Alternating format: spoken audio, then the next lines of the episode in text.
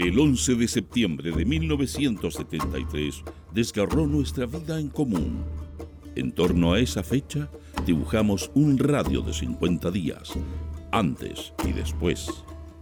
Para encontrar pistas de futuro, buscamos fragmentos de tiempo y los reunimos en el presente. Este es Proyecto 50.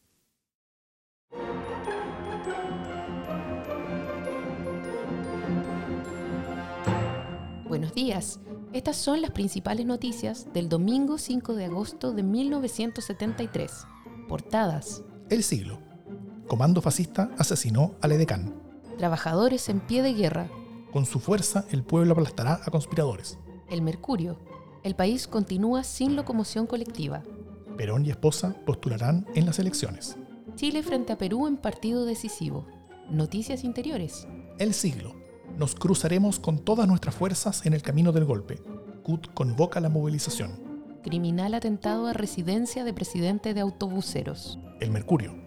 Severas críticas al gobierno en Convención Nacional de Médicos. Skylab participa en expedición de pesca científica. Pedirán retiro de dos generales de la FACH. Llamado a requisar medios de transporte. Renuncia de bancarios al Partido Nacional. Noticia destacada. El siglo. Presidente Allende. No hay ministros renunciados. El presidente Allende dio a conocer al mediodía de ayer la siguiente declaración. Ante afirmaciones de prensa y radio que dan al gabinete ministerial como si estuviera renunciado, declaro que cité ayer, viernes, a las 15 horas, a los secretarios de Estado para analizar extensamente la situación creada en el país a raíz del paro subversivo de los transportistas y tomar las medidas necesarias para impedir su prolongación y poner atajo a la acción terrorista que han desatado. El ministro del Interior manifestó que creía interpretar a sus colegas al expresarme que yo dispusiera en cualquier momento de sus cargos. Por lo tanto, no hay ministros renunciados y el gabinete sigue en plenas funciones. El Mercurio. El paro de transporte es una lucha gremial. El dirigente máximo de la Confederación, León Vilarín, así como todos los demás miembros de la directiva y asociados, han rechazado reiteradamente las acusaciones del gobierno de que su paro es político. Nuestro movimiento es exclusivamente gremial Estamos luchando porque se cumplan acuerdos sociales y económicos que en última instancia no son para nosotros, sino para ofrecer un buen sistema al país. Esta tarea, dijo Vilarín, requiere una organización, disciplina y eficiencia que el Estado no puede proporcionar. De nuestro ranking musical de la semana suena Princesa de Luna de Gloria Benavides. Viene a mí, ella sueña ser princesa de la luna, cuando en su cuna dormida está.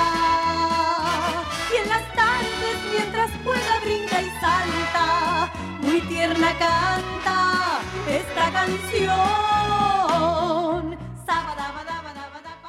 Mientras los diarios publicaban las noticias que acabas de escuchar, en Chile ocurrían otras cosas que no estuvieron en titulares y que solo conoceríamos por documentos, libros y testimonios años más tarde.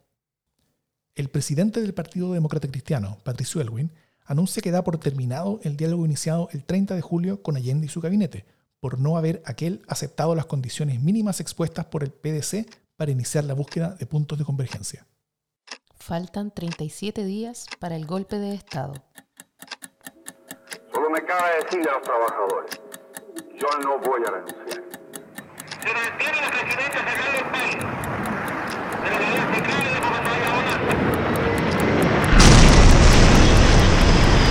Las Fuerzas Armadas y de Orden han actuado en el día de hoy solo bajo la inspiración patriótica.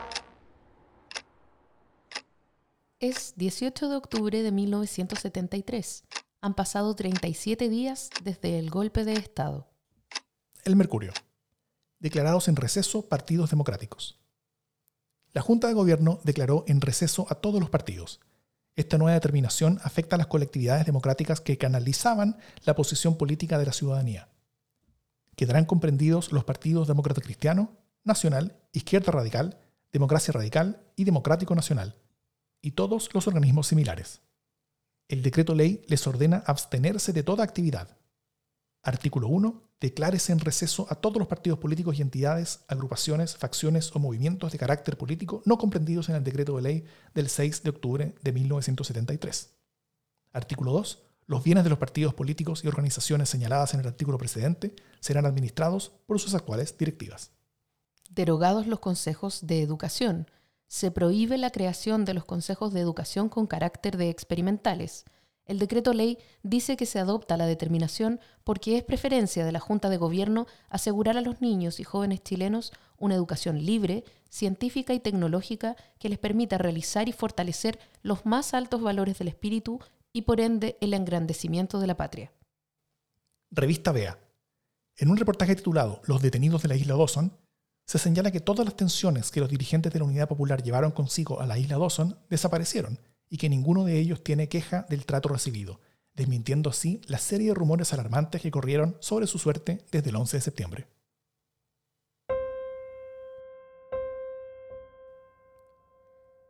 En este día sabemos que fueron asesinados Santiago Rojas Arancibia, 16 años, estudiante sin militancia en Santiago. Mario Alvarado Ortiz, 16 años, zapatero, sin militancia en Santiago. Carlos Candia Vázquez, 17 años, comerciante ambulante, sin militancia en Santiago. Jorge Clavería y Nostroza, 19 años, empleado comunista en Santiago. Carlos Mancilla Coñuecar, 20 años, boxeador, sin militancia en Puerto Montt. José Ñancumán Maldonado, 20 años, obrero sin militancia en Puerto Montt. Oscar Arellano Ochoa, 27 años, comerciante ambulante sin militancia en Santiago. Hernaldo Salas, 28 años, obrero agrícola, simpatizante Mapu Obrero Campesino, en Freire. Mario González Albornoz, 34 años, obrero agrícola sin militancia en San Javier. Luis Soto, 36 años, comerciante sin militancia en Santiago.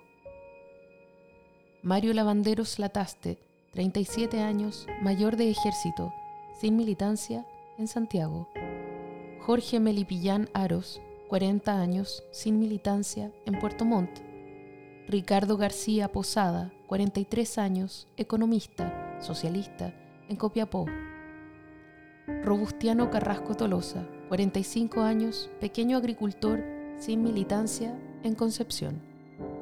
También este día fueron detenidos Héctor Vázquez Sepúlveda, 18 años, comerciante de feria libre sin militancia en Peñalolén.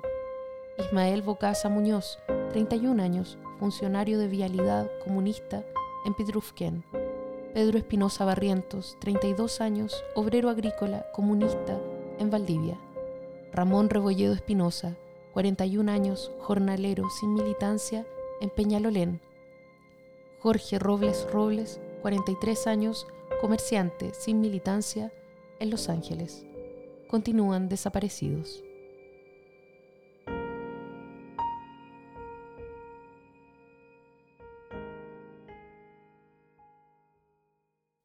Proyecto 50 es una iniciativa de democracia en LSD, Radio Universidad de Chile, Instituto Milenio Biodemos, COES y Factor Crítico. Escucha Proyecto 50 diariamente en tus plataformas favoritas de podcast y en Radio Universidad de Chile. Síguenos en Twitter e Instagram como arroba Proyecto 50CL y escucha también nuestro espacio de análisis semanal cada lunes a través del podcast Democracia en LSD.